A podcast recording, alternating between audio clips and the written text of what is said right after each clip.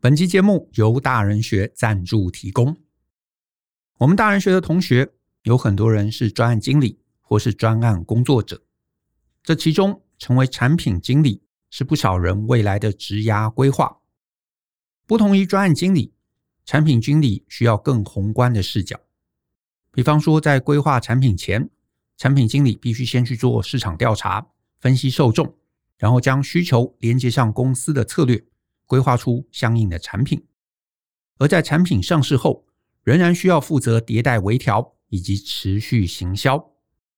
由此可知啊，产品经理必须比专案经理了解更多的面向。可是呢，台湾的资源其实相对少了很多。为此，大人学特别邀请戏谷阿雅一起合作开发了这堂戏谷阿雅的产品经理实战指南。西谷阿雅曾在脸书、eBay、麦当劳担任产品经理，同时他也在西北大学开设产品经理学程。而在这堂线上课中，老师会将过去自己十年做产品管理的策略、地雷、小诀窍等等都拿出来跟大家分享。而且这个课程今年也会同步在美国西北大学开班授课，你不用花费三百多万的学费跟机票钱，在线上就可以聆听学习。是想要培养软实力的你不能错过的好课程，欢迎透过下方的说明栏来观看这堂课更多的介绍。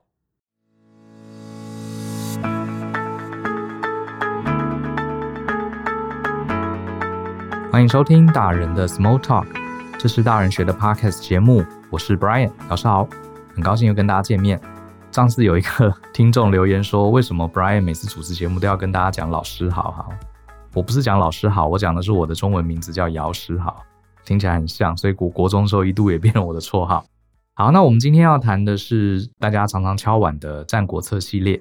那我们今天要谈的是《战国策》里面有一篇还蛮有名的故事哈，我把它叫做“关关难过关关过”的一个故事哈。它的在《战国策》里面的原名叫做“秦兴师临周求九鼎”，这其实也是我们常讲的成语“一言九鼎”。好，这个故事背后的由来。呃，这个故事是这样子哈，在这个东周，当时在春秋战国时代，其实它还存在哈，它并没有被灭掉，只是它是非常非常的弱小。秦朝比较强大，有一天呢，秦国就派了大兵啊，兵临城下，威胁东周的周王，要干嘛呢？要跟他要九鼎。这九鼎是什么？这是传说中九口大鼎，象征了当时中国的九州。那是谁做的九鼎呢？据说是夏禹所铸的哈，所以你可以把它想象成它是当时的这个镇国之宝哈。谁拥有这九鼎啊，就有这个十足权力的代表性。那周王当然很紧张啦，因为他很弱小嘛，哈，别人这个秦王来威胁要拿九鼎怎么办？这时候他下面有个大臣啊，就跳出来，他叫颜帅啊，也是今天的主角。呃，颜是颜色的颜哈，帅是草率的帅哈，颜帅。他说：“哎，周王你不用担忧哈，臣啊可以派我去这个东边跟齐国求救。齐国当时也是一个大国。”好，是可以跟秦国抗衡的，所以这个元帅就到了齐国，他就找这个齐王，好，就去讲啦，就说，哎，你看啊，齐王，秦王啊，秦国的这个王暴虐无道，啊，他现在派了大兵啊，要来抢东周的九鼎，那这个九鼎啊，我们是显然保不住了，可是呢，我们非常讨厌秦国，因为他是一个很暴力的君主，与其啊，我们的九鼎啊被秦王白白的抢走，不如呢。我们把九鼎送给你，齐王。齐王，你比他仁德多了，我们宁愿把这个九鼎送给你。那是不是可以请齐王帮我们击退邻国，然后我们再把鼎送给你？那这个齐王当然也想要这九鼎啊，所以他就觉得，哎，有这么好的事，太好了。所以齐王马上就派了五万大军啊，去支援这个东周。然后果然，秦国看到不好惹，就退兵了。好，这时候呢，问题当然没有解决了。对不对？你把秦国赶走了，那这时候齐国就变成新的问题了，对不对？所以呢，这时候齐王果然啊，就跑来跟东周的周王说：“哎，你要送九鼎给我啦，这是你当时答应我的。”这时候周王想：“哎，这怎么办？完蛋了！现 在好，才走了一只老虎，又来了一只豺狼。”那这时候这个元帅非常冷静，他说：“大王不用担心，请允许我去齐国，我再来瞧这个事情。”你看他怎么瞧哈？这个元帅呢，又回到齐国，他就跟齐王说啊：“哎呀，非常谢谢哈，齐王对我们东周哈的义举，帮助我们这个父子君臣呐，可以平安的度日，把这个秦国赶走了。所以，我们呐，东周啊上上下下，包含周王都非常心甘情愿的要把九鼎献给大王。可是呢，这边有遇到一个问题，不知道呃贵国啊要怎么样来运这个九鼎，这个路线要怎么走？好，当时这个东周跟齐国还是有一段距离的。好，中间会经过很多国家，所以他就说你要借到哪个国家呢？齐王这时候啊就说，嗯，寡人准备借到梁国好了，从梁国啊顺着梁国这样运到我们这里来。元帅就说，哦，no no no no，这不好，这不好，为什么呢？因为这个梁国啊君臣他们也很想得到这个九鼎，呃，甚至啊他们为了要得到这个九鼎，他们也有一系列的谋划哦。所以，如果这个九鼎借到梁国，一定被这个梁国人抢走，就出不来了。好，这时候呢，齐王又说：“好吧，梁国不行，那我们就从南边的楚国借到，运到齐国，总可以了吧？”元帅这时候也说：“哦，不行，这也行不通。为什么呢？因为楚国上下更想得到九鼎，他们呐老早就在这个叶庭哈是一个地方哈进行谋划了。如果啊九鼎这时候进入楚国，铁定绝对被他们 A 走。”不可能再运出来了。然后这时候齐王就有点不爽了，就说：“哎，梁国也不能走，楚国也不能走，那你到底希望我怎么样运这个九鼎嘛？”严帅就说：“对啊，这个我也很伤脑筋啊，这就是最大的问题啊，因为从梁国也不行，从楚国也不行，哈，借道是一个问题哦。而且齐王啊，我跟你说，这个九鼎啊，不是像什么醋瓶子、酱缸子一样小小的东西啊，揣在手上就可以送过来了。”它其实非常非常的巨大啊！传说啊，当年啊，周武王讨伐殷纣王，然后得到了这个九鼎，光是要拉一个鼎啊，他就动用了九万人啊。然后你看，九个鼎是九九八十一啊，要八十一万人才有办法拖动这九个鼎。而且你看，你过程中啊，可能还要很多士兵保护啦，还要很多工匠啊，哈，做帮忙啊。另外，你还有一大堆的这个相应的搬运工具。还要准备相对的粮草啊、衣服、粮饷物资啊，好，这是一个非常非常大的 project 哈。当然啦，我相信大王哈，你们国家很富庶，一定有这样的人力物力，可能有。可是你还要考虑会被人家抢走的问题，而且还要考虑这个细节要怎么规划的问题。所以啊，元帅就说：“我我也觉得这个问题很伤脑筋啊，我也不知道那个齐王你该怎么办呢？”这时候齐王就皱眉头就说：“哎，贤卿啊，你每次来我齐国啊。”呃，东搅西搅，最后你就是不想把九鼎给我就对了，是不是？结果这时候元帅啊，他马上说：“哦，不对不对，臣、啊，怎么敢欺骗您呢？只要您大王啊，把这整个路线，把这个运送的方法决定好，我们东周马上可以配合，把这个九鼎送到你们这边。”这时候齐王也确实想不到方法，所以时间过了一阵子，他真的就打消了这个九鼎的念头。这个故事啊，我很小就读过哈。我当时的觉得是什么？觉得真是一张嘴啊，这太厉害了哈！都你在讲就好了哈。这个也太狡猾了吧？讲白一点，东周就是不想把这个九鼎给别人，可是东周非常的衰弱，没有什么力量。这个元帅这个人啊，就是利用秦国跟齐国之间的这个矛盾，甚至还有齐国跟梁国还有楚国之间的不和睦，他在中间搅和，然后讲一讲呢。最后真的好像实际上也没有办法，对不对？然后就米平了这次的危险。呃，当时我觉得真是一张嘴太厉害，而且好狡猾这个人。可是后来啊，我慢慢上班之后，我对重新再想起这个故事啊，我对这个故事有一个完全不一样的看法。倒不是说呃这个人一张口沫横飞的嘴哈，很狡猾。我我倒不是这样想哈，我反而觉得他也许可以应用在我们日常的工作之中。我得到了两个启发是什么？第一个啊。就是遇到这种非常麻烦，看起来你根本没有能力，也没有资源，哈，也没有技术去处理的这种重大问题，就像是今天秦国突然间兵临城下要跟你抢九鼎，然后你根本武力完全无法跟他对决。遇到这类问题，到底该怎么办？好，你其实很难想到什么特别的技术解，因为你根本就是实力相差太悬殊，你的资源实在太少了。遇到这种状况，元帅，其实除了运用他的口才之外，他其实也告诉我们一件事情。第一个就是你要耐心的去拆解这个问题的细节，第二个就是你要好好的去争取时间，好，也就是我们开始讲的，其实遇到越大的难关，有些时候它的答案呢，常常不是我们想的啊，突然想到一个什么招数，或是突然有一个很厉害的人，问题就解了，它常常是要慢慢的在里面磨。好，当然我不是要提醒大家说啊，遇到问题我们不去解决了，好，慢慢瞎混，其实不是。因为主要是有些问题你真的是一下子是很难解决的，所以呢，你不要看到这个问题太复杂，你就是投降放弃啊，说啊这个我没办法，这不可能啦。好，像呃很多年轻的员工遇到一些公司里面老板丢了一个听起来是不可能的任务，他们一听就觉得怎么可能，又要便宜，然后又要这个品质好，这个又不给行销预算。然后又要我们卖到全世界，可能呢？这是白痴吗？对，有些时候我们在工作上真的会遇到这种狗屁倒灶的问题。当然，好，我们再厉害的人，一下子听到这些假设条件啊，也是无解。比方说，各位，你是东周的人，秦国是兵力是你的数百倍，他要来跟你抢九鼎，这是一定投降的嘛？你除了直接送给他，要不然就是跟他打一仗，好，螳臂挡车，然后等于是跟投降差不多，然后最后九鼎还是被他抢走了，看起来。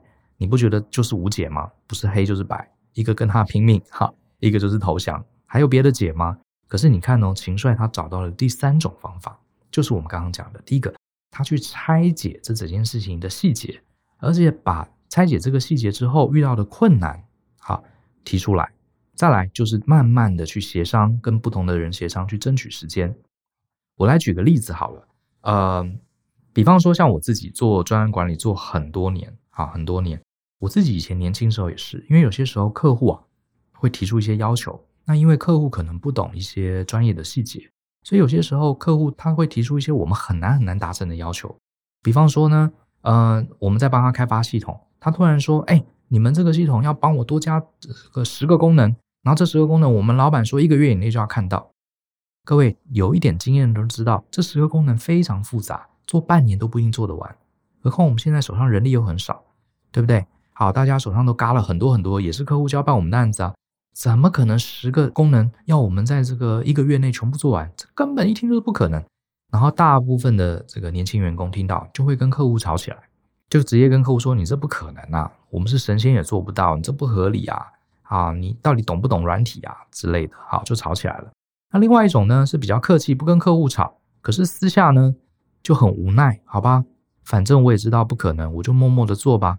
然后就辛辛苦苦的加班，硬拼硬干起，知道做不完，可是也拼了老命去做，因为不敢跟客户违抗。可是你不觉得吗？你听了这个故事之后，其实你会发现，真正一流的 PM，他不会只有黑白两种答案。好，要不就是百分之百顺从，要不就是百分之百对抗。你看严帅就是啊，他从头到尾其实没有特别去对抗什么人，可是他也完全没有顺从，不是吗？举个例子，像刚刚讲这个，呃，我自己以前在专案里面碰到的案子啊。呃，我当 PM 的时候常常遇到，其实蛮常遇到，客户会丢给我们一些呃，算是有点不可理喻的要求。好，那我会怎么处理呢？我们可以用严帅的做法，比方说，我们就去拆解它。比方说呢，我就会先问客户，客户你想要多这十个功能是不是？客户说对啊，那我可不可以问一下，这十个功能到底你的目的是什么？我们一个个来好了。来，第一个功能，你为什么想要这个功能呢？客户可能就会讲了一大堆，那我就说，哎，比如说他想要让这个软体。呃，网站的回应速度更快啦，那我就会说，诶，那想要回应速度更快，我们其实有别的做法，会更简单，可不可以就不用做这个功能？我们用其他的方法来代替，其他的方法可能是更简单的，或者是说，他说有十个功能，我可不可以跟你说，诶，没问题，好，我们来慢慢做，可是你可不可以多给我们三个月的工期呢？或者是这十个功能，我直接反问他。我们一个个把它拆解，然后我把人力算出来，告诉他说：“你看，我们现在人力那么少，这个十个功能需要那么多的人力，你可不可以帮我们排个顺序？你哪些功能要先看到，哪些功能要后看到呢？”好，你注意看哦，我并没有说不做，我也没有说不可能，我只是请他一一去拆解。那我的经验是啊，很多时候你慢慢跟客户协调协调，最后他就会说：“好吧，那你前面三个功能先做给我好了。”然后呢，我就帮他做三个，后面七个有些时候他也忘了，或者是专案到后面，其实他发现后面七个功能其实也不是那么重要，他已经在前面的三个功能得到他想要的东西。好，大概是这个概念。所以其实我觉得在职场上你会发现啊，能成就大事的人，或是管理很大的公司的人，他们其实啊都还蛮会在里面这样子，怎么说呢，在灰色地带，好，在这种灰阶的这个区块里面去慢慢慢慢的协调很多问题。乍听之下好像是无解，可是呢，你东调一条，西调一条，多协商一下，有些时候还是有机会慢慢走出第三条路。我觉得在职场里面做事情啊，很多时候不是直线思考，呃，有点像是我们小时候在玩跳棋，跳棋大家还记得的话，我们比如说我是红色的跳棋，我就要跳跳跳，把所有的棋子移到对面的领地去。那在跳棋的过程中，呃，棋子常常不是走直线的，常常是曲折的，甚至有些时候还会倒退再前进。好，那我觉得这个故事其实元帅给我们做了一个示范，看起来好像是一个无解的大难题，可是他透过慢慢的协商，慢慢的调整，而且呢，你会发现本来。这个东周跟齐国好像是对立的。齐王说：“哎，你答应啊，我就领九鼎要给我啊。”然后呢，东周感觉好像不给。好，东周跟齐国感觉好像是对立方。可是你注意看哦，元帅从来没有跟这个齐王对立。他说啊，我们很愿意给你，只是说要把这九个鼎运过去啊，需要你来告诉我们怎么运啊，透过什么方法，对不对？所以他就很巧妙的把齐王对这个东周的愤怒。把它改变成齐王要去面对这个技术性问题。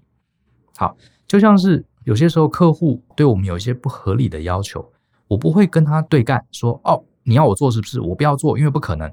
这样就变成客户跟我们两个之间的对立。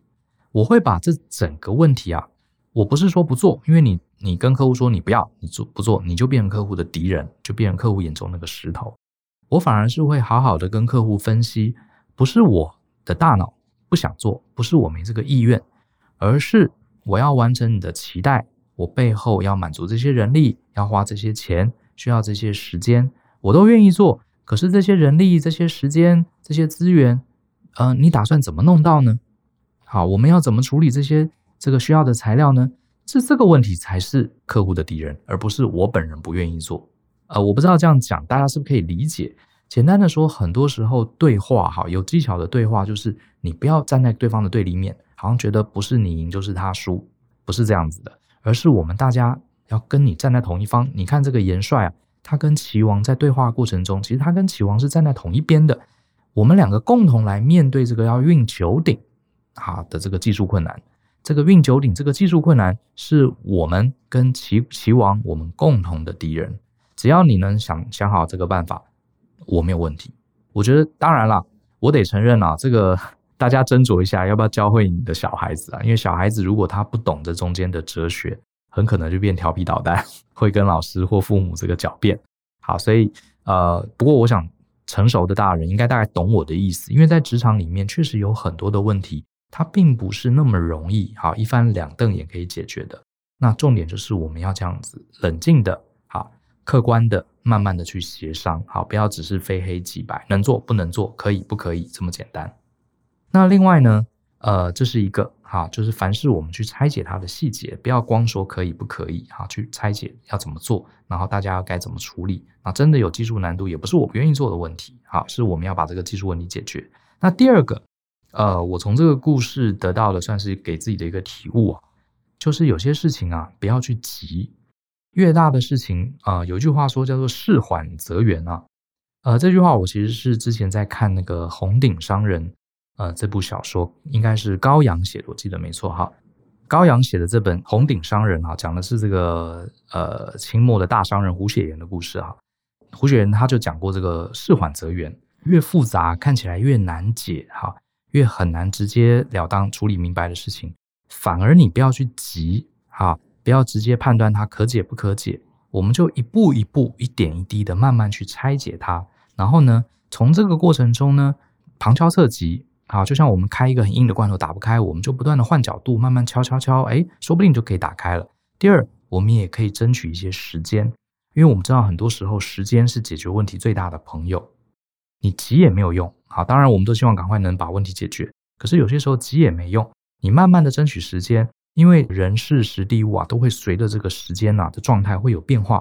说不定你两三天前不能解决的问题，过了两三天发生了一些特别的变化，特别的人事物到位了，特别的资源到位了，说不定到时候就可以解决。因为重点是急也没有用。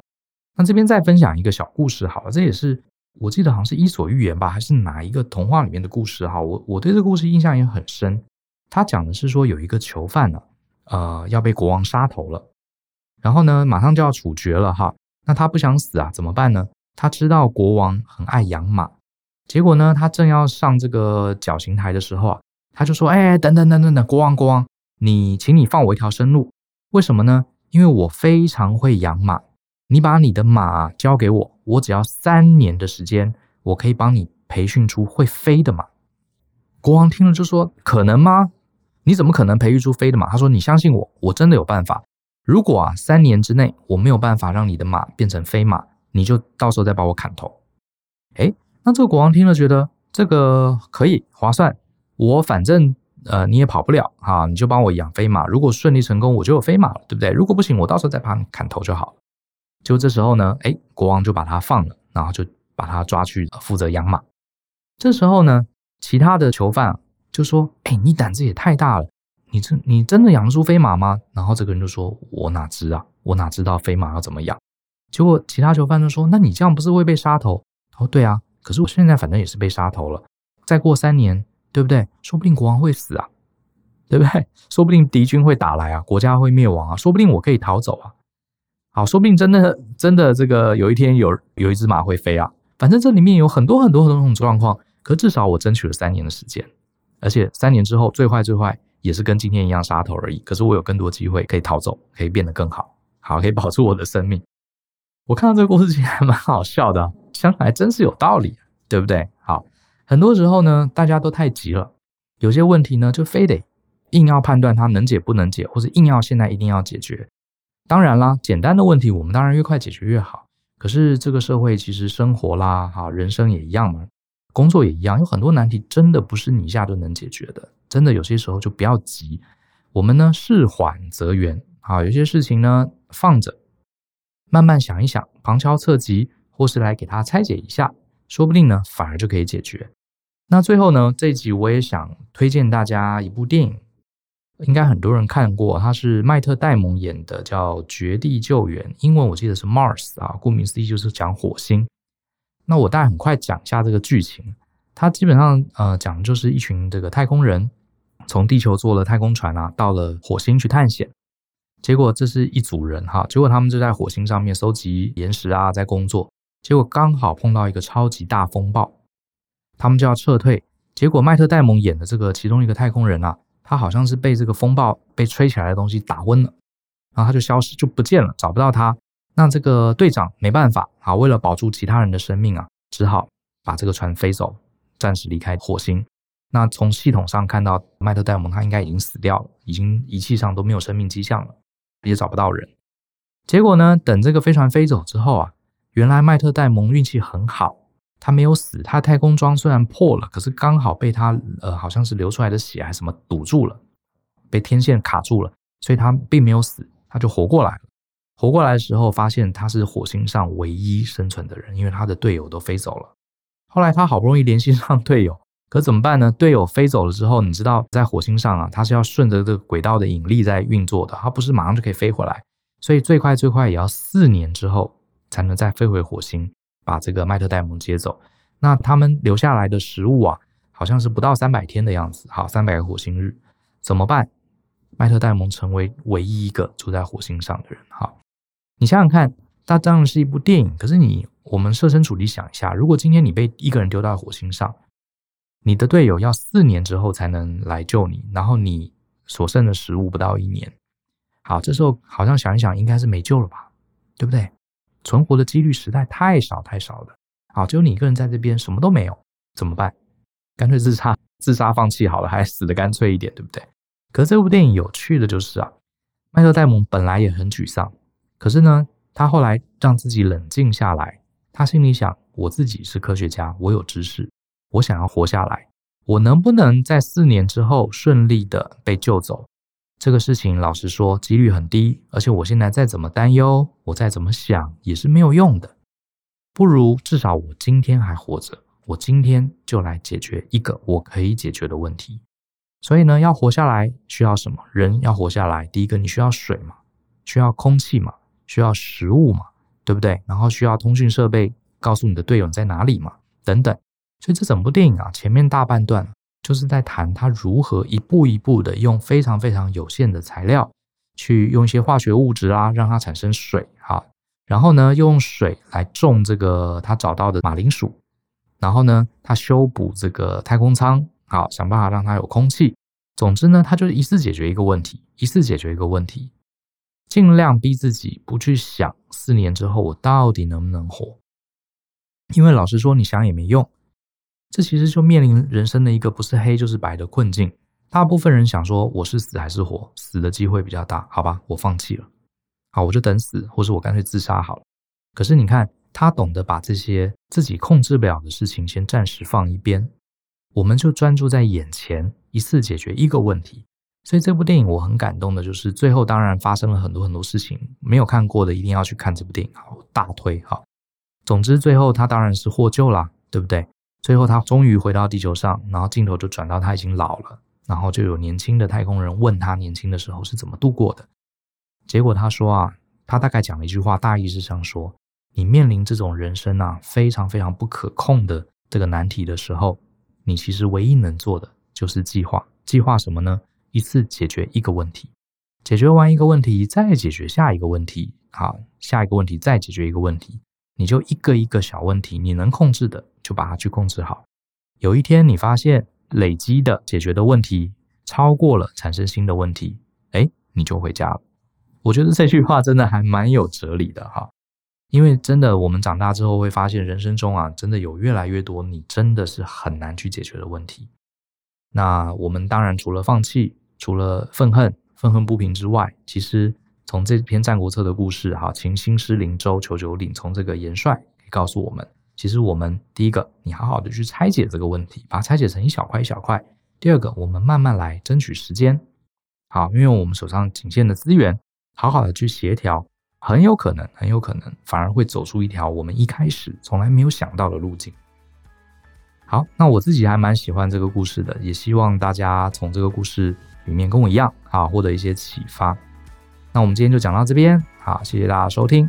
那未来呃，大家有想听什么战国策的故事，欢迎在 Apple Podcast 上举手，也告诉我们你们对呃我们节目的一些想法。相信思考，勇于改变。我们下次见，拜拜。